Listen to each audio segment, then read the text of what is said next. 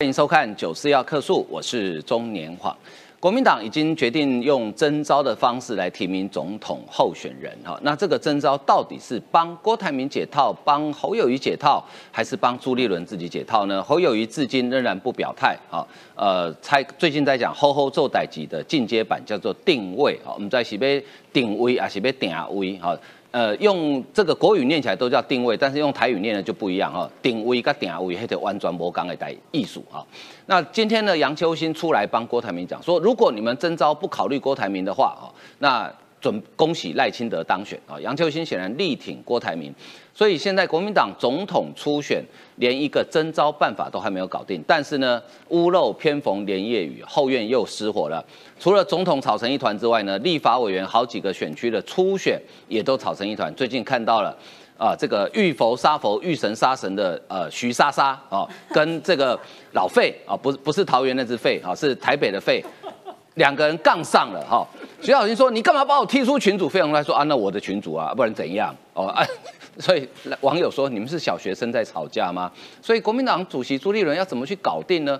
那民进党这边其实也有竞争，也有好几个选区，呃，都有同时好几位同志去登记。但是呢，民进党选对会这时候发挥了功能，哈，他们能协调，尽量协调，已经成功协调了。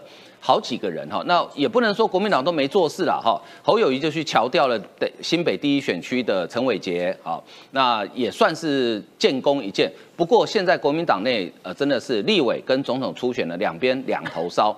另外一方面，我们要来看的就是解放军从今天开始在南海要进行三十八天的军演啊，呃，第一天就很刺激哦，今天。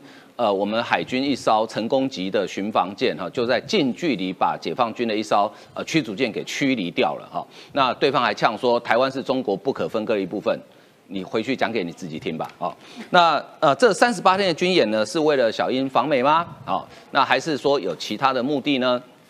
另外一方面呢，呃，因为解放军对台湾的威胁其实越来越严重，连美国国务卿布林肯都证实说。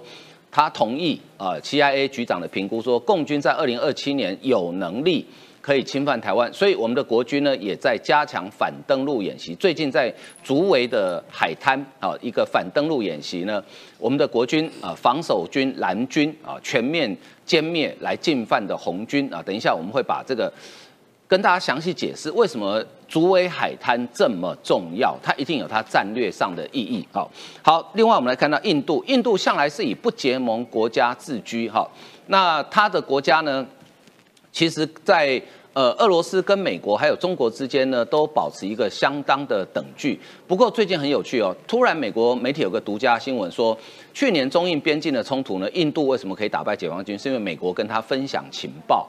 那结果呢？印度总理莫迪在五月份要去参加在日本广岛举行的七大工业集团 G7 的高峰会，所以这是不是代表印度已经转向了呢？不再支持俄罗斯了？今天我们都会有详细的讨论，来为您介绍来宾。呃，第一位是台湾韬略策进协会副理事长张宇韶，方哥好，大家午安。呃，再来是桃园市议员于北辰于将军，方哥好，大家午安。再来是资深媒体人王思琪，大家好。另外也是资深媒体人林玉慧，好好，大家好。好，国民党已经决定用真招哈，可是。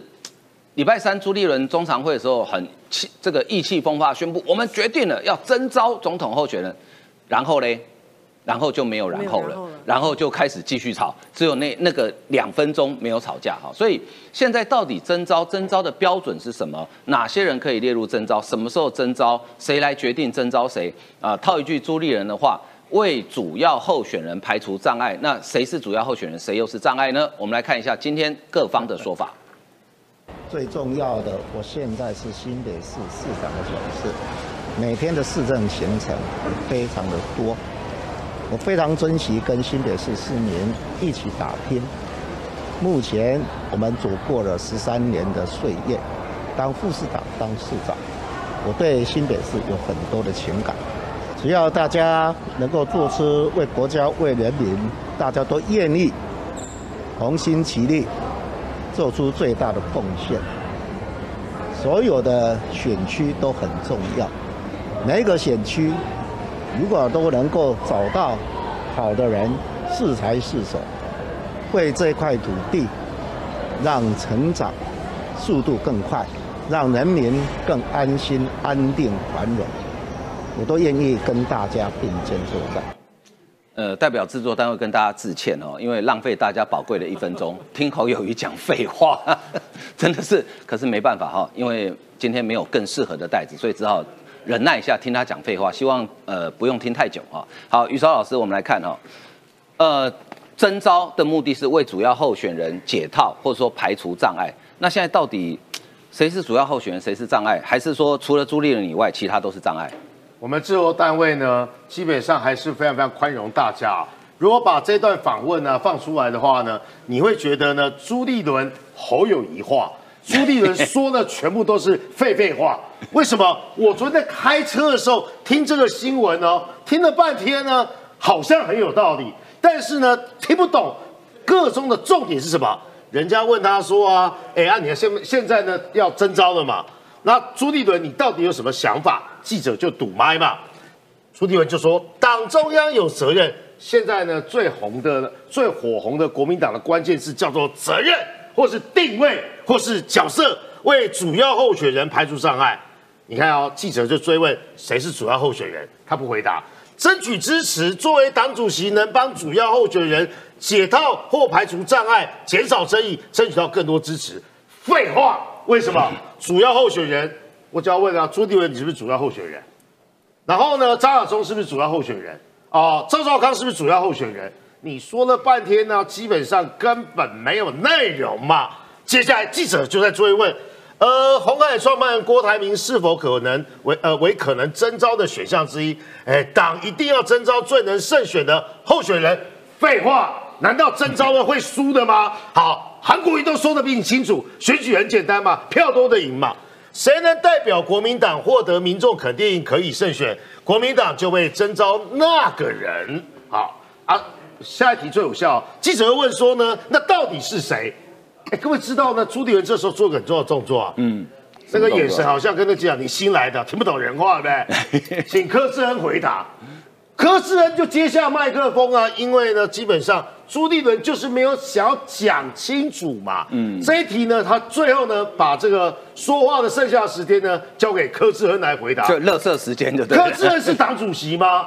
所以你可以发现呢，现阶段呢，哎啊，没有要选的人迟迟不表态，然后呢，基本上张亚中呢就不断出来呛下说呢，堂堂百年大党，给个初选这么难吗？朱立伦呢？写我不知道主要候选人是谁啦，嗯，但我知道呢，像什么王建轩呐，啊，或是呢张亚中啊，这个哦基本上是来陪绑的。好，这是第一个，征召是为主要候选人解套，为谁解套？谁是主要候选人？基本上不说，这是最大的问题嘛。就是朱立伦始终不说，我不参加这一场总统的选举了，我不是主要的候选人，我根本不是呢候选人，他不说。好啊，接下来呢，就进入到国民党这些呢，废话、放话。现在你看侯宇怎么说呢？呃，昨天最火红的这句话，大家在线上朋友应该都有看到梗图，对不对？那个狒狒啊，走失啊，嗯，对，啊人啊，就有人问说呢，那怎么找狒狒？就有人说呢，找侯友谊啊，为什么？因为他会说肺炎，因为他会说废话。我跟各位说，这很麻烦哦，什么意思呢？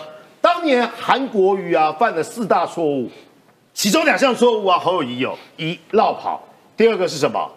草包。嗯，好啊。第三个呢，接下来呢，就是呢，大家分明做啃图嘛，什么海绵草包，还记得吗？有一场音乐会，全场的人唱海绵草包，海绵草包，海绵草包，还有什么？为什么要说谎？狒狒走失了，这是一个呢，应该是说了，呃，大家讨论茶余饭后的新闻。但是当有人做那梗图的时候，侯友谊你被 trouble，因为呢，现四年前嘲笑呢韩国瑜，现在嘲笑侯友谊，职位没那么重要，重要的是定位，让人民过好日子。这个定位大家讨论什么定位？GPS 哦，狒狒跑掉了，对不对？哎，林静怡的好朋友呢，分享个资讯呢，为什么要定位？就是因为呢走歪了才需要定位嘛，不然你要什么定位？还是像马英九那样子，你要历史定位？通常要讲历史定位的人都是要谢幕的哦，或是呢准备要说拜拜的人才追求历史定位。哎，搞不好他真的要说拜拜。对对，新北市长要说拜拜了。这一局这一局你是胎死腹中呢，还是呢很快就要说拜拜，say goodbye？不知道。赵少康啊，就告诉大家说，但赵少康昨天也很愤怒啊，对，有人说他要去当啊这个院长啊，早就在一月份的时候呢，哎，这个朱立伦找过他，他当然很生气啊，哎，赵少康不止不喜欢侯友谊，也每天在吐槽朱立伦。如果这个消息啊，他不反不出来呢澄清不生气的话，赵少康将来怎么在他的节目对国民党下指导棋，指指点点？因为你被摸头了嘛，你好乖哦。你已经做了私下的交易了嘛？你看现在在放话，赵康说呢，党内以侯友谊的民调最高。对不起哦，那是到截至啊昨天为止相对较高啊。有一份民调啊，那个柯文哲啊都已经险胜啊这个呃侯友谊了。呃，因为征召侯啦，既然决定征召，就尽量不要再拖了。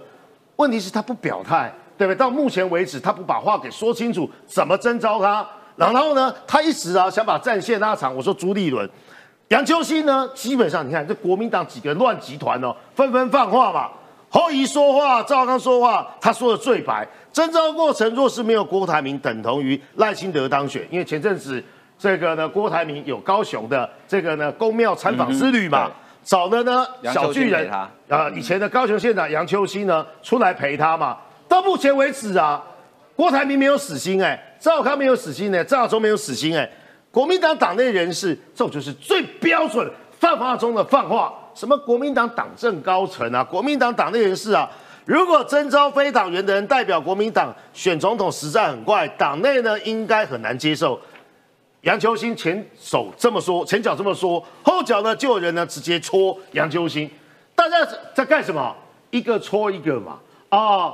这个区域联防不是呢对手呢，这个赖清德，而是呢针对自己人，所以国民党要把侯友解到，但是呢侯友呢迟迟呢还是把不把话说清楚讲明白，这个解套到后来呢像一个绳子啊，把自己的脖子呢给勒住了。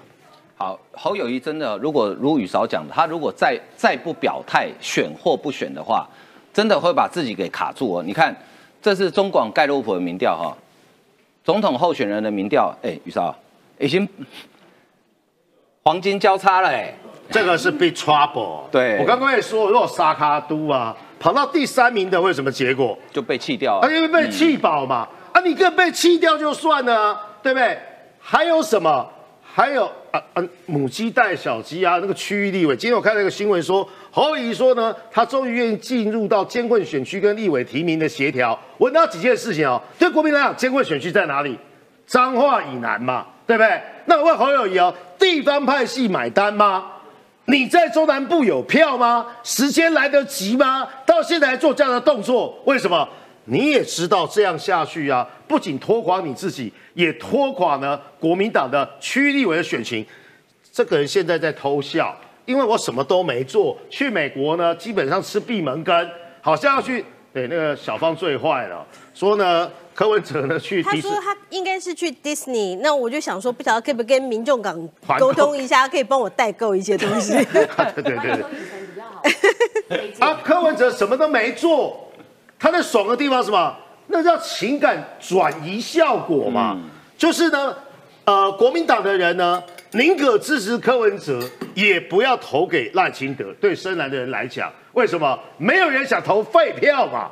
第三名就是废票，第三名就是会被弃保。所以你可以发现呢，这是侯友谊的新的危机。今天呢，上报的陈家宏总主笔也说啊，这叫侯友谊的什么生死门。最后。其实我觉得这都有点风向的味道了啊！为什么呢？虽然第二名，二零二二年第一名是侯友谊，赖清德呢是第二名，哎，八十一点五八趴，八十一点五八的看好度跟七十二点五还是有点差距。但是你看，哎，赖清德追上了。如果这个民调如果还是侯友第一名的话，你怎么跟所有民调相仿呢？但是巧门在哪里？只差零点一分，这什么意思？侯友谊啊，还是在台面上。侯友谊呢，还是国民党最强的母鸡。好，不论这个东西是一种风向啊，它是不是在带风向？第一个客观事实是什么？不论是最近所发布的，不论每条电子报啦、零传媒啦、啊盖洛普啦等等，我们所看到的，第一名啊，现在是赖清德。侯友谊呢，往下掉。结论是，不仅往下掉。连自己的本命区新北市啊，南中之南县政府市政府之所在的板桥掉最多，侯友谊你怎么办？好，侯友谊虽然虽然民调哈，如果以中广盖了五，其实我觉得这个民调公布的时间太巧妙。大家记不记得昨天赵少康才在讲，他叫朱立伦说你快点征召侯友谊，要不然万一到时候民调输赖清德就救不回来。结果话才讲完，话刚丢出来，今天民调就出来了。是啊哎，赵少康你作弊哦，你昨天已经看到民调结果了，就故意这样讲，然后其实今天才公布嘛，对不对？我觉得我可以补充一下吗？我觉得、呃，事实上我的解读方式啊，我觉得赵浩康之所以公布了盖洛普的民调，那最主要的目的啊，其实是在打击朱立伦，结果不小心侧打打到侯友谊，因为赵浩康现在最恨的应该是朱立伦了、那但是呢，这个呃盖洛普的民调一出来以后，侧打打到侯友谊，本来他。呃，透过盖洛普的这个民调，他要正打的是朱立伦，他要逼朱立伦，你赶快解决初选你的整个的这个初选提名机制的问题。那现在已经说要征召，那你到底要怎么征召？这些都是赵康想要逼呃朱立伦的，就没想到呢，我们大家的解读，我们一看以后都是侯友谊已经掉到第三了。好，好，我们继续看。我请教于将军哦，哎，侯友谊在这样奇怪，他为什么不肯表态？然后，哎，如果以你对国民党的了解哈、哦，就国民党的支持者对侯友谊这种态度，他是喜欢的，还是厌恶的，还是不满的？呃，讨厌。讨厌？呃，我说国民党哈、最讨厌一种人，叫做扭拧作态。嗯，呃，你要不就是你就跳出来承担，所有都你要扛，包含了最难瞧的选区你去瞧，对，最难搞定的人你去搞定，嗯哼，然后展现你是一个可以领导大家的一个一个领导者。国民党喜欢这种人，为什么？韩国瑜，嗯，韩国瑜就是这样，对不对？他虽然没有去瞧，可他会讲笑话啊。对，对不对？他讲笑话，哎，韩总为什么不去瞧？哎呀，这个哈、我们用最好的方式爬个树啊，闻个漂白水，那大家觉得很嗨。侯友谊做了什么？侯友谊最好的方法就是什么都没做了。嗯哼，他说呵呵做歹机就是虾米都门门走了，就都不要做，就不会犯错，你知道吗？然后你叫他讲话更麻烦了。你跟他讲话哈，我我讲我最在国民党很讨厌这种事，所以他的民调还会再掉。还会再掉。还会再掉。他讲的是什么？你知道？他讲的话让人家觉得听不懂哎。他说：“我告诉你哦，我们不我们不要这个去抢了，我们要的是定位了。嗯哼，什么位置不重要，要定。那你的定位是什么？你的定位是什么？没有定位。对，没有定位，就好像是那个 GPS 失效一样，你知道吗？嗯，要导航到西门町，他把你导航到第一公墓一样，知道吗凌？晨太后收不对，到凌晨太后收不到讯号，它的定位是什么？他就是没有定位，而且他讲说，哎，没有，其实我有做事哦。你会发现最近他做了一件事，是国民党目前唯一整合成功的一区，嗯哼就是洪孟凯那一区。啊，那个有点作弊，因为陈伟杰本来就他的后啊，本来就他的人啊。晃哥讲他作弊，你还抬举他了。侯友谊没有作弊，那根本是放出来的饵啊！哦，有可能哦，故意叫他表态一下。我跟你讲，你设局成就自己，，我跟你讲，哇，作弊不可耻，被抓就很丢人，你知道吗？你要作弊做得漂亮啊！这叫仙人跳，政治对对对。对对对，你你要做的漂亮嘛，政治仙人跳，你要做做的很漂亮。对，就是哈，我我我在国民党我出来协调过哦，我在国民党出来协调，那多难你知道吗？妈宝贝仙人！跳。我告诉你，你到了我那时候在中立，还有杨梅，哇，都吵翻天了。吴志阳说：“我一定要选中立，鲁明哲也要选中立，陈学正也要选中立，那多难瞧啊，你知道吗？我到战场瞧，哎，俞北辰，那如果换成你，你要不要选？你不是也要选吗？你为什么被人家瞧掉？我说我没有被瞧掉，我也想选啊。那这个怎么办呢？吵成天，吵翻天。嗯哼，最后出来的人，那个人一定要第一个，他有够大的权力；第二个，他讲的话要让你实在无话可说，要说服你。谁出来？最后那我想中立搞定是谁出来？是博公出来的。嗯哼，是博公出来，吴志阳是他儿子啊。这个分量够。够大啊！呃志志阳，你就去杨梅拼一下嘛，嗯嗯，对不对？那陈元胜你是现任立委了，你就到巴德拼一下，那这一区就留给最强鲁明哲，你们有没有意见啊？对，那那当然就没意见。嗯，为什么讲大佬讲话了嘛？嗯那可是现在侯友谊只用了短短的一场会议的时间，你看，马上陈伟杰就说哈，我愿意哈，大家一起并肩作战。这哪这么好啊？我告诉你，就算是伯公之前已经好几个人去瞧，瞧不定，最后伯公出面才瞧定。你侯友就直接，哎，那洪孟凯来一下，陈伟杰来一下，我们来谈一谈，到底谁来选？这又不是在瞧犯人，谁跳出来谁来扛这个案子，对不对？对不对？哎，那个老大，这个你扛哦。啊，那我安家费，安家费我来想办法，哎这个侯对不对？友也蛮熟的。哎，对也他这个他厉害，可是呢，这种案子都是怎么来的？都是事先布好的局，嗯哼，为了要提升破案率嘛，案绩效。对，对。要破案率，我讲，哎，你找个人来扛，哎，你找个人来扛，所以这是他的内行啊，嗯，所以我讲这个这个局一跳出来，所有人都看得明白啦。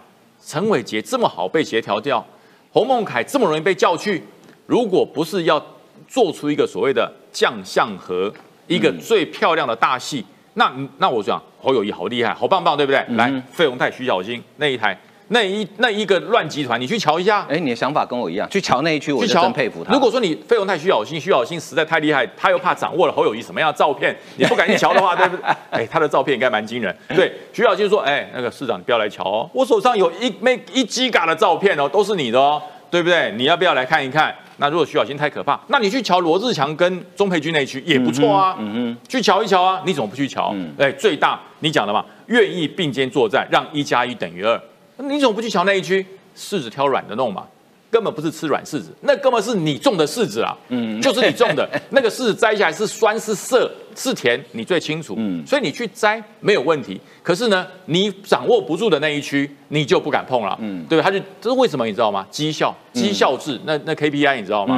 侯友谊说，哎，你看那新北啊、台北啊、桃园啊，还有台中，哎，我侯友谊达标了，嗯，我搞定一区了。而且于江，你有没有觉得很巧？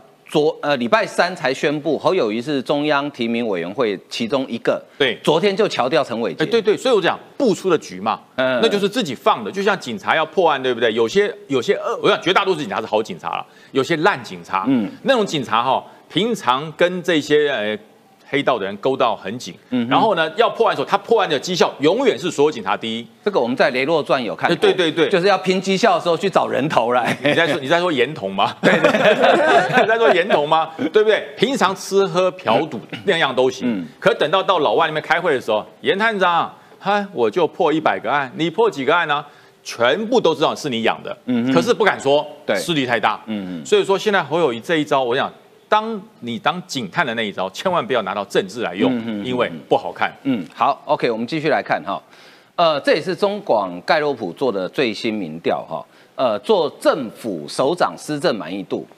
不过我觉得你做政府首长施政满意度我没意见，可是我很少看过把副总统跟副院长都放进去，因为这两个人基本上叫副嘛，副就是呃就是配合正的嘛。好，那他要放进去我也没意见了。他可能我在猜了。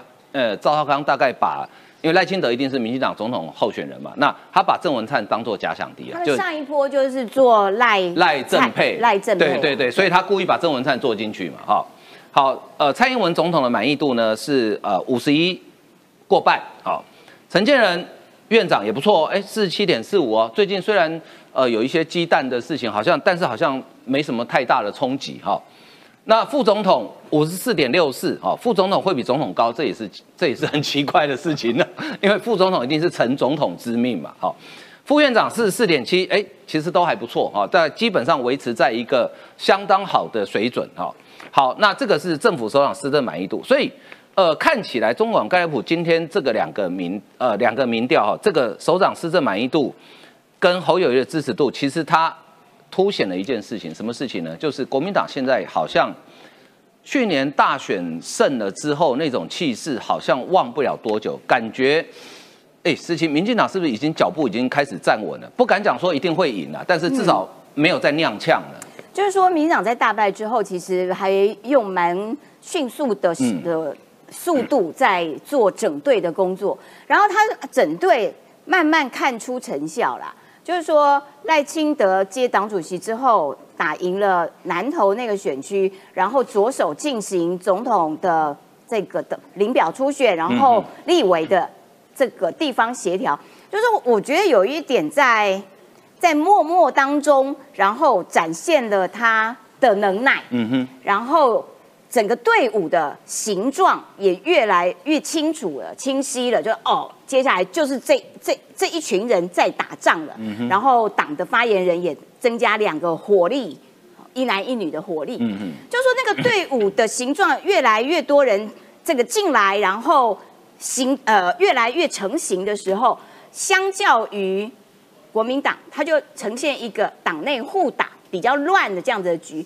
就难免会呈现在民调的数字上面，然后蔡英文的呃满意度过半这件事情，我觉得好像也不意外啊，就是他一直都在过半，过半还蛮久的，对对对，他一直在过半中，嗯，那也因此赖清德现在用他的承担以及他的协调能耐，打赢了补选，然后也展现了他这个统领各派系这样子的呃地位，所以他的民调会逐渐的慢慢的往上。我觉得这件事情也可以理解。嗯，那这个侯友谊就一直往下，这这个比较麻烦呐、就是说你能不能够如伟安所说，一个月、两个月，哇，突然间一直，哎，你要追超过十趴这件事情不容易耶。嗯，真的不容易。对，呃，短短的时间之内，你要一点一点的补回来，我觉得哇，这是一个蛮困难。要像那个蔡培慧，因为国民党只犯错误哦，对对对对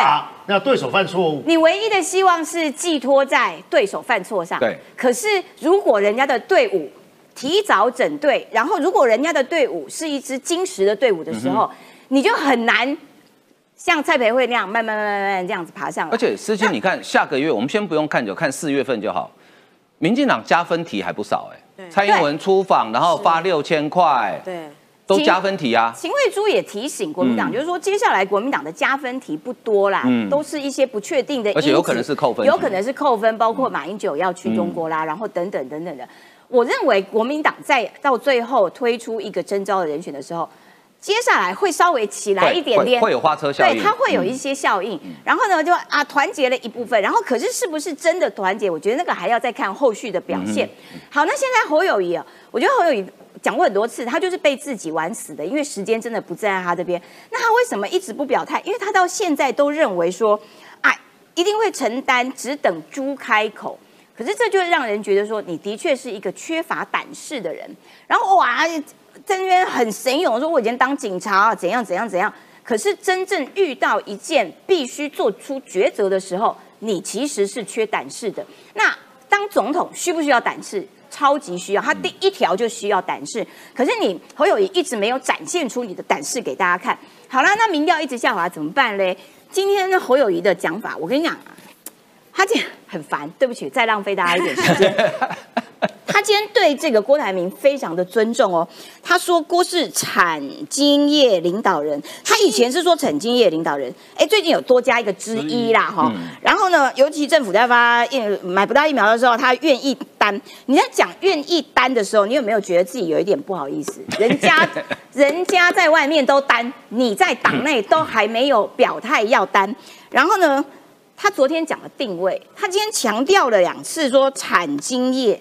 是不是也把锅定位在产经业？不适合选总统。对对对对，你又是之一，又在产经济、产经界，然后我也很尊敬你，我觉得他有试出非常多的善意。我的解读是说，就告诉郭说，我跟你讲啦，你不要来弄我，因为你弄我。我就弄你，因为他很喜欢对新北市议员这样讲，我冲来弄去，冲。对对对对对，所以我觉得他也保留了一丝有没有可能侯郭配这样子的空间呐？就是反正我先呃释放善意，然后我不需要现阶段就跟你变成敌人嘛哈。可是问题就在于说，那那你侯友谊自己的民调有没有办法稳定的超越郭台铭，并且你现在连。连柯文哲你都输了，对啊，对，所以我觉得他 有一点危机感。好了，最后面呢，他到底要不要承担？因为大家问他的是说，针对能源呐、两岸呐这些是比较是有领袖级层次的发言，像这些问题都会在群策群力，集结所有的观点，我们一起来做出为国家、为人民符合大众期待，也符合现阶段的。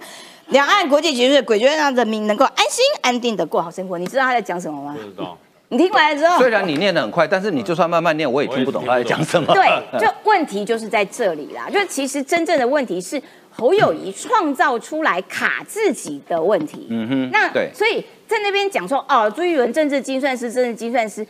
政治计算师其实帮你铺了一条红地毯，可是你自己一直不愿意。他的 spotlight 都给你打下去，他讲多少次了最强母鸡，而且主要候选人，他不是讲你，要不然讲鬼吗？他都已经做成这样了，然后你都还不愿意粉墨登场的时候，难怪就是自己玩死自己啦！不要忘了，我是朱家军，我挺朱，因为朱立伦对于两岸论述。取得中国的方面的信赖，取得美国方面的信赖，国民党内无人能出其右。嗯，我知道你一定是朱家军，但是你是当到明年一月十十二号半夜十二点为止。好，我们继续来看这个这个呃，这个是中国的演习哈。好，我们继续来看一下哈，这个小学生吵架啊，这个精彩。这昨天也是秦惠珠点出来说，国民党四月份可能的扣分题，小学生吵架。徐小新被踢出七个群组喊申诉，费鸿泰说啊，那都我的群组啊。徐小新发现自己被费鸿泰连续退了七个群组，费鸿泰办公室同事在脸书上面还对他攻击批评，但他的办公室从没有攻击过他们任何一个人。如果跟费同时在群组，他不会把费鸿泰踢出去。这样攻击同事，他觉得不舒服，真的不要斗下去。他会按照公约向党部申诉。费鸿泰说：“这是我的个人群组。”他的离职员工在徐小新办公室上班，不应该把我的竞争者加入群组，所以把他剔除了。请问这样做有没有错？欢迎他去向考纪会申诉啊！啊，费永泰讲的没错啊，群主群主是我创的啊，我今天高兴踢谁我就踢谁嘛，对不对？好，再来看国民党的艰困选区呢，无人出战。台北市有三个选区，大家抢破头。新北、泸州、三重、新庄，这个算国民党相对比较艰困的选区嘛？三重呃，泸州现在是林淑芬嘛，三重现在是于天嘛，他不选了。然后新庄现在是吴炳瑞嘛，好。桃园的大园、观音、新屋、杨梅也没有人表态参选，这个也是艰困选区。台中民进党立委蔡其昌和新城选区也没有人挑战。台南六个选区有四个还在找人。高雄大旗美地区吹波浪，宜兰嘉义物色人选未果。但蓝营票仓大安、中正、文山各区有三个人抢破头，竞争激烈，所以议会，嗯，国民党这看起来内斗挺内行的哈，是啊，啊，去出战监控选区，没有人想去。所以，我们其实刚才上一趴聊到了侯友谊为什么民调下滑这么多，还伴随着其实国民党的支持度，在去年的十一月二十六号，所有的民调，当时国民党啊，大家对于国民党觉得赢了这次选举，完蛋了，国民党二零二四的总统一定非国民党莫属了。那时候国民党的支持度是跟这个民进党黄金交叉，还记得朱立伦那个时候喜滋滋的出来说，我们现在的支持度是比民进党好了。那为什么时隔才不到四个月的时间，为什么会？差这么多，你看看这个现象不就是这样吗？你看看国民党内斗内行，而且内斗有多狠？你看到这个内斗砍得刀刀见骨，这个就是国民党之所以没有办法被人信赖的原因。所以也就是我刚刚所讲的，侯友谊现在最大的敌人，其实不是来自于绿营，他是来自于国民党的内部。刚才雨韶讲了，说侯友谊现在有一个就是所谓的狒狒现象。让我们回想起当时的这个韩国瑜，嗯，这个也可以说，这个狒狒现象，就韩国瑜那时候所有的年轻学生跟韩国瑜照相的时候，想方设法拿了一本书或者怎么样都要去消遣韩国瑜，这个现象已经形成了。所以我觉得这个侯友谊要去扭转这样的情形，我觉得恐怕很困难。嗯，但国民党，你们在这个时候立委的选举，你居然还来演这出我叫做狒狒无影脚 versus。呃，这个新宿派的吸星大法，你费是费宏泰，心是徐巧芯，是啊 你不觉得是这样吗？厉害厉害厉害。呃，因为为什么这个的确是费宏泰他所成立的群组，那他成立的群组当初是要服务在地的选民，所以他会把议员拉进来，因为这是这是一一条等于一条龙嘛，一条边。如果议员你有什么选民，你有什么里长，有什么样的服务，你反映到你，然后到这个中央立委我来处理，然后议员好。我立委也好，所以当时这个费鸿泰创立这七个群组的原因，我想应该是啊两相帮，你好我也好，呵呵做代际的这个意思。结果没想到现在徐巧芯，你用见佛杀佛，见神杀神，谁挡我我都要砍，而且还嫌费鸿泰太老哈，那这要世代交替，所以费鸿泰把你砍出来，用无影脚把你踢出来，而不是说啊这个敲锣打鼓的告诉全全天下说，哎我要把你徐巧芯踢出来。我觉得这个对徐巧芯已经很好了。对。但徐巧芯这人刻薄就刻薄在哪里？他这个事情他还拿出来讲，人家把你踢出去，你就知道自己这个原先人家是好意拉你进群组，原先本来是啊我是立委，然后你是议员，我们两相帮。那现在既然你是我的竞争者，我把你踢出去了，这还有什么话好讲？他竟然说我要按照公约向党部申诉。嗯。这个就是徐小新呢，他个人的那个，我觉得他的小心眼了。真正小鼻子小眼睛。虽然他长得不像小鼻子小眼睛啊，那但是小鼻子小眼睛的呃，事实上是他。为什么？因为你今天听费鸿泰讲，他说，因为费鸿泰有非常多离职的助理被徐巧芯啊的网罗了，就对。那好了，那这个其实立院的助理，我们大家也都知道，来来去去啊，这个也是常态，没错。但是徐巧新今天补刀，他除了吸星大法去故意去网罗费鸿泰过去在他的助理，一定对于地方最了解嘛，解等于可能也帮他跑过行程、做过组织，甚至于也处理过法案。所以找这些人，对于他选立委来讲，这个是熟门熟路，等于是你找了熟门熟路，你找的盖斗，你已经找了这个呃导游来帮你带路，就对，这个已经是啊，这个非常非常小心眼。第二点，他放的话是。我个人虽然呢，议会给我的钱付助理费不多，但是呢，我对助理很好，一个起薪都四万，然后他是要酸谁？他是要酸费宏泰啊！你这个是会计师起家，在学校还教会计的，怎样没有我大方？我对助理好，他除了这个，他还要去拉年轻人的票，所以这一个狒狒无影脚对新宿派的吸星大法，我个人到目前为止，如果以暗黑险恶度来讲，徐小新你赢了。徐小新真的赢了哈。没有，我要补充一下哈，哎将军其实呃，大家可能很多说，哎，徐小新被踢出群，他怎么知道？当大家在赖上面发现你有一个群组里面变成没有成员，对不起，对对对恭喜你被踢出来了。对这是这我没什么了不起的，因为那个群组是费宏泰的群组。对啊他自己组的，那里面都是一些支持他的人嘛。嗯那徐小新怎么加入呢？就是他把费宏泰的离职的助理找来，哎，你帮我加入，因为我讲我们我们我们当民意代表，我们用一些助理，我们原则上不会主动把他给给解职啦，都是助理做不下去，或者说他不想做了，我们让他离开。我觉得这是一个比较和平的分手方式。那费鸿泰他也不会用那种很粗暴说，哎，你很差，岳成，你你滚，不会，那那就是笨蛋。如果有这种民意代表就是笨蛋，他自己离开，那自己还有很多很多原因素啊，一个是自己实在做不下去，太累了；一个是实在是他觉得这个工作不适合我，或是别人用比较高的薪水挖他去，，对那你说费宏泰是立委，然后还要把薪水讲出来。讲出来，通常这个不会去讲的啦。对啊，我们每一个助理多少钱是按照他的工作性质给，他有一个上限，那个议员哦就最多就六个，嗯，那你要超过六个那就减薪，因为二十四万嘛，对，那你每个都四万，那是除非自费助理，你自费助理就不要出来嘴，因为那是你有钱，你就不要跟人家说你有你穷，你有钱你高兴花多少钱去请助理，你自费你花十万也没有人管你啊，嗯哼对不对？所以我说你四万其实是有限的，就是六个嘛，就是六个也不高啊。对于一般的议员来讲，说你的助理啊就四万啊，六个不就是四万，平均刚好嘛就是六个，所以你不用出来嘴。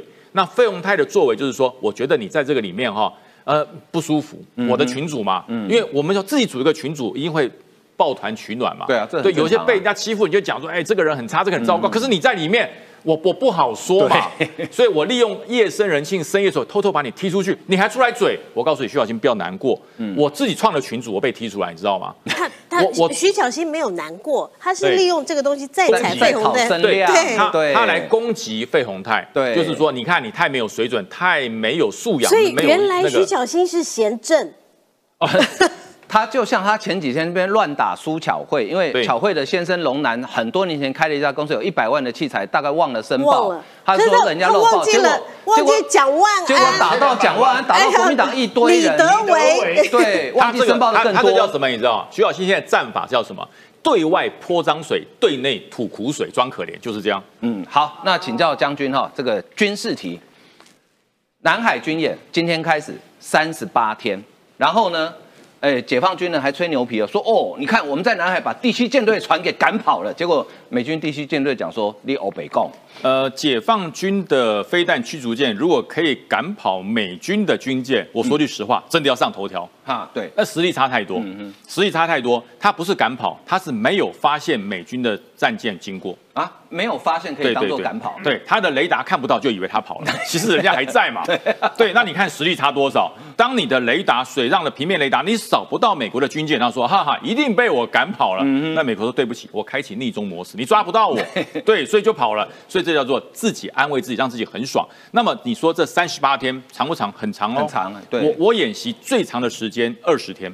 二十天其实很累，二十天很累，因为你二十天演习后，你前面的准备作业，你可能就是一个月了。对。再加上二十天的演习、收尾工作，那大概就是三个月的时间，差不多。对，那你三十八天的军演，我告诉你，你可能半年了。嗯，你这可能要搞半年，而且海上比陆上复杂的多对。那他为什么这么辛苦做这些事情呢？我跟你讲，其实不是完全，人家说，你看又在修理台湾，我觉得不是完全针对台湾，它有一部分是针对菲律宾。对，因为美菲现在也在南海军演，它有一部分是针对菲律宾，因为菲律宾有一段时间跟中国靠得蛮近的，对，所以说他告诉你菲律宾你要靠美国是不是？我告诉你南海谁是老大，所以他出现，嗯，不是久，不是演习时间长你就是老大，演习是比拳头，不是比耐力，你以为跑马拉松啊？嗯，不是，那是一次展现出来。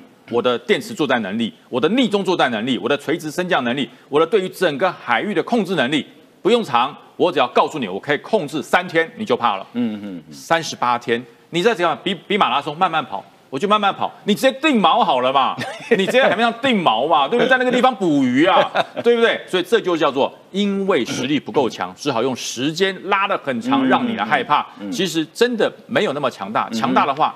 一个礼拜之内，你就会告诉人家你很强大，因为你可以在最短的时间之内，把你所有要展现的火力全部做出来。而他呢，越长慢慢做，这是中共常做的。所以你看，看不到就说人家跑了，其实不是，是你抓不到。所以美国就直接告诉你了，他说没有啊。我们在南海进行例行的航巡，没有被你驱离啊。我们继续在我允许合法的任何地方飞行、航行行动，就要告诉你，我还在，是你看不到。嗯，好，那我们当然呃，要我们国军每年演习，大概都会假想共军可能会从哪些这个所谓的红色沙滩哦热区来登陆。那竹围好像是每这个非常重要的一个热区？热区热区嘛。呃，这就是以前我当营长、当旅长，我的反击地区。哦，你的反击地这区个这个叫做下海湖的反击案，是我们装甲旅最重要的工作。这次是五八四旅担任防守，对嗯，因为五八四旅从金门回来之后，就分掉了五四两旅一半的任务，哦所以就让他来做。这以前都是我的任务嗯，那但这个任务呢，我告诉你，竹围海滩，我我当兵三十二年，我从来没有在这里演习过，为什么因为人太多了。人太多？对，我告诉你，半夜都有人啊！真的假的？你半夜去都有人，有在那边情侣在聊天，有人在垂钓，有人钓鱼，那旁边还有在卖鱼货的，很晚都有人，所以你我们演习通常都是半夜，对。那现在要白天办，白天那里是鱼市场，哎，那里还有沙仑海水，那里还有那个竹围海水浴场，那里人很多，所以不好办演习，所以我们以前国军的比较扰民，嗯，所以我们就向南一点，我们就到观音草榻那边来做，那里人比较少，那这一块呢是最重要的地方，我们都是简简装实兵。我本来是出五十辆战车的，我只出五辆，嗯哼，然后就拉大间隔距离，就表示就我们一辆代表十辆。一，代代表十辆哎，叫简装，可是那个没有效果。嗯哼。但这一次是实装，嗯你是五十辆就五十辆，嗯。而且呢，连海上的假想敌都是时装。对，这个是那个两栖登陆舰，两栖登陆舰。我们以前的假想敌怎么样，你知道吗？就是汽艇，哦那个汽艇砰砰这样过来，那那没有感没有 feel 嘛。对没有感觉，你面对的是汽艇，跟面对的是水陆这么大一坦克不一样，不一样，完全不一样。那个小兵战车，汽艇来了，我何必开炮？我开机枪就把你打爆了。来的是水陆坦克，是 A V 管，你会有感哦。对你会有感。为什么？两个机甲部队以海滩为界对进，那多可怕！所以说这里重不重要？很重要。它的红色海滩多重要？为什么说这次一定要演练？你看这边就知道了。其实你看哈、竹围渔港在这里，这是竹围海滩，对，下面桃园市，这里还有一个什么中正国际机场，哦，所以它离机场其实很近，对不对？非常近。它只要登陆汉头堡建立成功，整个机场跑道全部占领。哦，那它空运就可以过来了。对，创哥厉害。我只要把机场跑道占领之后，开放机场，马上它的运输机全一二一二七六一大型全部下来了。对，因为如果它能成功登陆竹围海滩，代表说台海的制空权已经被它掌握住了。对我能够登陆，表示有制空权。那我再开放这个机场，让我的飞机可以自由起降。那个兵力增长不用登陆，因为登陆很伤兵力，对会会死很多人。没错可是我是飞机下下来，直接上了这个车子以后，你看。台一、台二号线、台七十六号线、台六十四号线，这里还有一个重点：竹围海滩一鱼两吃。你把它打下来之后，这一块，这个向南控制中正国际机场，向北控制台北港。哦，你看台北港也是个哎，一个空军的方式，共军的空军可以直接行政下线。在这里可以大批的重装甲可以在这里台北港下线，台北港上而且下线之后，你看哦，它的六十四号道快速道路直接高速公路到哪？到台北市，对，这比淡水河还快啊！嗯哼，淡水河还要经过这么长的登陆途籍，这里只要占领了竹围海滩，飞机降落，透过高速公路上来，竹围港以北的台北港占领之后，直接六十四号道直接进入台北市。嗯哼，所以说新北台北会因为这个竹围海滩的失守，整个被吃掉。对而且呢，它的腹地广大，这里有机场，这里有下海湖海滩，这个地方还有观音海滩，整个地方足够让你建立。登陆登陆的滩头堡，嗯嗯，所以这个地方重不重要？很重要，但是以前幼语啊，这个我们是限制于说扰民呐、一直不敢做。这一次真的国防部下了决心了，为什么？因为两岸的状况不是像你想象的那么平安，对所以呃，桃园的人民哈也可以接受。嗯哼，我到竹围去，那个竹围理事长说啊，今天不卖鱼了，嗯，阿斌哥要演习了。嗯哼，我说那你会不会去？会不会亏钱呢？啊，没有关系啊，国家没有了哈，鱼也不要卖。了。真的。对，所以我我我听得很感动，我听得非常感动，所以隔天我就去帮他买了两斤虾了，对，回来 犒赏他一下哈。这真的是我告诉大家，这个地方这一次国军这样演习，而且呢，AAV 拐下海了，嗯哼，他是从竹围渔港整个弹车登陆舰开到外海，然后把 AAV 拐水鸭子放下来，逆登陆上来，对，让所有的国军弟兄第一次真正的有水陆战车登陆跟我对峙，我觉得这一次国军完真的，而且这是小汉光而已。嗯哼，等到五月下旬开始，全国的汉光操演开始，你以前没有看过的演习区域、没有的装备，全部都会出来，这表示国军捍卫中华民国，跟美国、跟菲律宾一样，主权一寸都不让。对，的确哈，难怪这个竹围海滩这么重要。不过我觉得哈，就是说。台湾因为地狭人稠嘛，所以你真的要找到一个都没有人出入的地方去做军事演习，基本上是不可能的事情的哈。那有时候难免真的会，因为竹围也知道，竹围渔港啦，竹围海海水浴场现在都很热闹哈，但是有时候真的没办法，因为你说其他地方有没有沙滩可以演习，可以有，可是因为你知道什么叫主场优势？主场优势就是我熟悉这个地方了。对我知道哪边有防有消波块，我知道哪边你上不了岸，我知道哪边制造陷阱，让你上来之后会搁浅。你如果不在现场演习的话，其实你就失掉主场优势。所以真的 也非常感谢这附近的这个呃船老大们哈，还有做生意的大家，因为国军基本上也不是每天在演习了哈，国军也不是每天在演习，所以应该还好了哈，就偶尔一次。好，那接下来我我请教一下这个呃时期哈，就最近众议院，昨天美国众议院通过压倒性的通过哈，只有四呃七票反对哈。那这个案子其实，在二零二零年台湾保证法里面其实有，但是昨天通过是修正案哈。那这个案子跟之前二零二零年通过的有什么差别？差别就在于说它是持续紧盯，就是不代表说，哎、我们通过了一个这个台湾保证法，我们这个会保证台湾跟更加更深化合作。它这个法的最重要的内容是什么？要求美国国务卿哦，对有关于台湾关系的交往准则，要进行定期审议，并且向国会汇报。以确保该准则有助于拓展而且深化美台双边关系，寻求消除美台交往自我设限的机会。也就是说，我告诉你，我会盯着你，你不定时就要来跟我国会进行报告，而且报告的层级是国务卿这么的高。然后，因为我必须要严格的要求说，我们的政府，美国的政府必须跟台湾的交往有实质的肉，然后并且持续深化。广度、深度都应该要。所以我觉得啊，呃，对我的衣服有一个大蝴蝶结，刚刚有一个网友，然后他们在笑、哎，好，我。那所以也就是说，我觉得啦，就是美国跟台湾之间的那些关系，它不只是在法案上面，而且他们在乎的是实质的内涵面。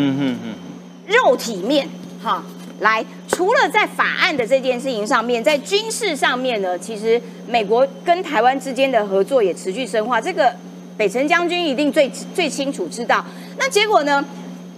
这两天呢，美国的国防部长奥斯汀说，他证实了，的确的确，我们嗯有一个老虎小组，这个老虎小组是要干嘛的？老虎小组呢，就是针对这个呃很军售的各个国家，他们会进行一些这个分配也好啦，讨论也好。其中最重要的就是老虎小组是每个礼拜、每个月要讨论提供适合台湾所需要的军事能力，也就是说，台湾需要什么东西，老虎小组每个礼拜都会进行讨论。哎，这个还蛮我觉得还 还蛮惊人的。售后服务蛮蛮贴切，蛮蛮到位。它是从事前你需要什么，对以及我们什么时候可以提供什么，然后要提供多少数量什么什么，它是蛮密集的在告诉你说有进度、有进度、有进度。然后也因为呢，呃，供应链的这些美中的竞争啦，再加上三年疫情，就说呃有一些产呃这个呃项目它可能会 delay，就是生产有一点延后，那不行啊。台湾需求恐惧呀、所以这个老虎小组就要就要紧盯进度，然后广度。那也我觉得也代表说，这个美国跟台湾之间太平洋地区的那个和平稳定，其实是实质的在做努力，不像。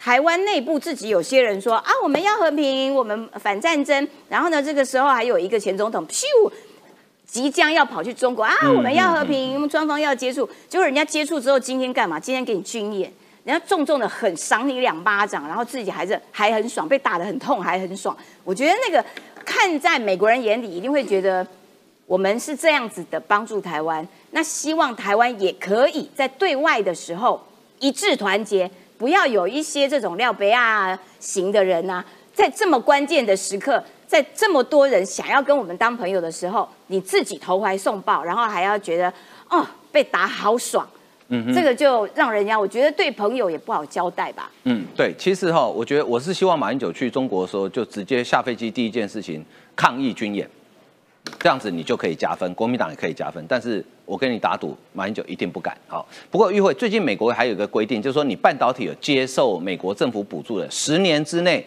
不可以跟中国做生意哦。所以很多业者现在已经在哇哇叫了。是，其实我们看到就是这个啊，这个叫做呃，应该先我我先讲这条新闻啊，然后我们带到了我们刚刚讲那个十年条款啊。呃，其实中国的美国商会他们最近做了一个这个调查，因为每一年他们对于啊整个投资环境，那每个地方的这个美国商会大概都会做这样的一个调查。那中国的美国商会他们就去做了调查，结果发现啊，呃，这些美国商人在中国投资，他们发现了哪一些事实？第一点。就是从现在开始会有一段比较长时间的消极期。对啊，也就是说，因为在疫情的期间，中国的整个商业活动已经消极了，但从现在开始会比那一段疫情期间更消极，这是第一个答案。第二个答案呢，在中国的商业将会变得非常非常具有挑战性啊，就是说要在中国做生意是很困难的。那他们也去做出了一个比例，因为这篇文章我想大概是翻译的，因为它的这个呃文法不是很通顺，所以我就把它这个呃改写了一下啊。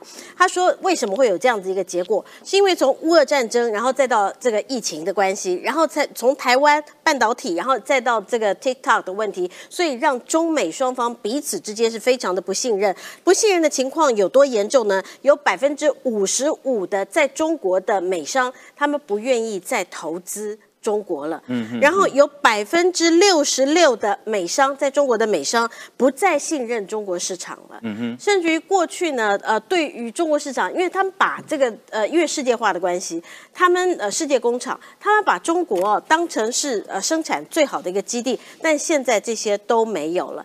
那为什么都没有呢？刚讲到说哈，在中国做生意会很困难。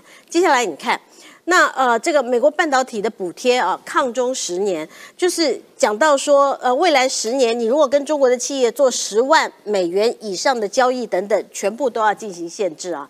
这个是这条法案呢、它当中所规定的，巨细靡遗，而且也指出了做什么样的行业、什么样的金额，你如果跟中国做生意的话，你如果补贴。政府补贴你了，还有什么样的一个法则？然后呃，一中国的战狼他怎么说的？这个有趣。然后美方所谓的护栏，巴拉巴拉巴拉讲了一大堆哈，就是这段话，呃，我也懒得念了。那但是我在下面加注了一个，美国知道中俄谈了什么。为什么我会这样说呢？我们必须要把啊这个大家的目光拉到前一阵子习近平跟普京的会面的时候，在这场会面的时候，有那个大堆头的会面，也有那个小房间的这个会谈。在小房间的会谈的时候，俄罗斯方出现了两个人，一个是俄罗斯的航天局长，另外一个是俄罗斯的联邦军事技术合作局。哦那这两个人的跟军事科技有关。对，就是跟军事科技有关。那现在中国最缺的是晶片。那这个过去啊，呃，俄罗斯蓝蓝贝马武吉波坦，它至少飞机可以飞得上天空，至少过去可以卖给印度。中国之前的这些的战机呢，大概都是拆船货，把这个呃俄罗斯的飞机啊就拆船以啊就拆了以后，然后装在中国的飞机上。现在中国因为美国对它的一些制裁，已经吃到假的惊讶了，所以他不得已要去习近呃要普习近平要去普丁那边去跟普丁讲说，哎，我们来做。军事跟航天方面的合作，这个很明显的就是朝向晶片、朝向半导体方面的合作，所以美国才会在这个时间点上再次重申，然后重申说，美国的商人，I'm watching you，你如果敢跟这个中国做生意的话。补贴吐出来，我还要找你麻烦。对，的确哈。不过俄罗斯的真空管做的还不错，搞不好他中国以后要改用真空管也不一定 啊。他改做音响吗？真空管可以用来做音响，蛮好的。对啊，俄罗斯的真空管真的很有名啊。这个有玩音响的人知道，发烧友都知道。俄罗斯斯洛伐克以前还有美国的 GE，还有荷兰的飞利浦。不过 GE 跟飞利浦现在已经不做了，因为真的卖不出去嘛啊。但是俄罗斯的老管哦。现在是天价，一对可以飙到一万多哎，哦，你就知道它有多宝贵哈。好，最后一点时间，请宇韶谈一下印度哈。哎，原来印度偷偷的跟美国勾结，对，这个叫做呢勾结。问题是印度是主权独立国家，哪有什么勾不勾结问题？而且呢，印度从六零年代开始啊，虽然是不结盟运动，因为边境跟呢许多的这个领土的争执，所以说呢有三次的印中印的冲突嘛。五零年代是六零年代是，然后这几年又一次，总共三次大规模的，双方都放照片，这舆论战嘛，苏兰波苏丁的啊，印度放的是啊，在拉达克的地区的集结照，对，这个大概啊，问于将军，应该是 T 九零，印度这个国家非常有趣哦，它现在在军事设备才开始转向啊，西方国家。比如说呢，他定的这个北呃欧盟的那个标风战机，对，否则呢，它大部分都还是米格系列战车，都还是呢，其实那个 T 哦，应该叫俄文叫特，因为俄文的 T 念特，所以它是俄俄罗斯的特系列的战车了。然后呢，中国也放啊，他们眼尖的网友说啊，哎呀，你人家派最先进的 T 九零，因为俄乌战事嘛，我们知道 T 九零基本上还算是俄罗斯的主力战车，你中国在派什么？你的主力叫八八式啊，还有九九式啊，没有啊。但是这里面还是有猫腻的，是个轻型坦克，叫一五式哦。那为什么在这边放一五式呢？很简单，因为各位知道那个高原地形比较崎岖哦，你拍那个重型坦克基本上又不是呢大平原，对，你以为是俄乌库尔斯克坦克大决战吗？这个比较机动灵活了。所以说呢，双方在做舆论战，可是这个很重要。啊，背后有美军共享。来来来，宇超老师上下课。两百年前，麦金德跟他讲陆权论；一百多年前呢，这个呢，马汉呢跟他讲海权论；八十年前呢，意大利杜会跟他讲空权论。以俄乌战事现在讲什么？这新空权论啊，也就是呢，无人机跟情报。这个于将军跟我们去年讲了一整年了，谁掌握了情报？谁掌握了天空？什么乌波炮兵啊？等等等等。所以说呢，现代化的战争哦，这个给老共上一课。老共上次学习到说，新形态战争是呢九零年代的波湾战争，所以他才发展所谓的超限战嘛啊，因为他发现，哎，我在用呢打越战的模式来面对呢美军，这不得了。现阶段呢，老共又上了一课，人家俄乌战争呢，俄罗斯之所以惨败，乌克兰可以呢以寡击众，以小呢击多。关键在哪里？值跟量，还有情报。所以说，你看，解放军出动三百到六百名军人呢，在哎有这个实际控制线的以喜马拉雅山边境的地方呢发生冲突。但是你看，解放军呢，基本上除了这个照片之外，就是这这一种，这个叫做呢唱红哈，红色的红哇，大好江山寸土不让哦！这边我看不清楚要拥拥护什么东西。可是呢，根据美国媒体、美国新闻及世界。报道解密，美国政府首次在解放军入侵向印度军队提供中国的中共的这个相关的兵力调度的及时讯息。所以啊，你这不叫做呢瓮中捉鳖吗？你的部队怎么移动呢？或者怎么调防呢？或者你的战术的这个这个行军，通通被掌握了。所以你想想看。印度啊，刚才黄哥讲了，印度现阶段呢，早就已经抛弃了不结盟嗯啊，什么意思呢？加入印太战略。对，那老公的大外宣呢，喊明，你知道吗？哎，人说呢，他跟印度对峙了哈，对峙到呢有办法呢击落印度的标风战系，对，同时呢，哎，幻象两千，幻象两千，我们台湾有啊，幻象两千是台湾的嘛？对啊，其实中国翻译叫做幻影啊，怎么样？他们叫幻影两千，我们叫幻象两千嘛。我刚才说过啊，梦中的激战，你以为是梦中的婚礼还是梦中的情歌，对不对？为什么？这叫自爽。现实生活中没办法做到的呢，就只能呢用呢动画或是类动画的方式呢拍出的大外旋。这第一个结论。第二个很重要的地方，历史背景，为什么印度是不结盟？我跟各位说哦，在冷战时期，有些国家对呃呃苏联跟俄罗斯有特殊情感。埃及。因为埃及的亚斯文大水库啊是苏联出的资金啊，叙利亚抵押战争，叙利亚所有的武器啊都是都是呢这个苏联提供，嗯印度也是。啊，印度觉得说呢这个不应该卷入啊两强之争，但是因为呢这个国家过去在经济上比较偏向计划经济，再加上呢现代化的资金跟军事设备呢都是前苏联提供的，所以进入到后冷战呢，他对俄罗斯当然有一点。奇奇妙妙的这种情感跟情绪的投射，还记得吗？全世界在制裁啊，这个俄罗斯的时候，印度不要。印度考虑的原因是情感、情绪投射之外，还有石油啦。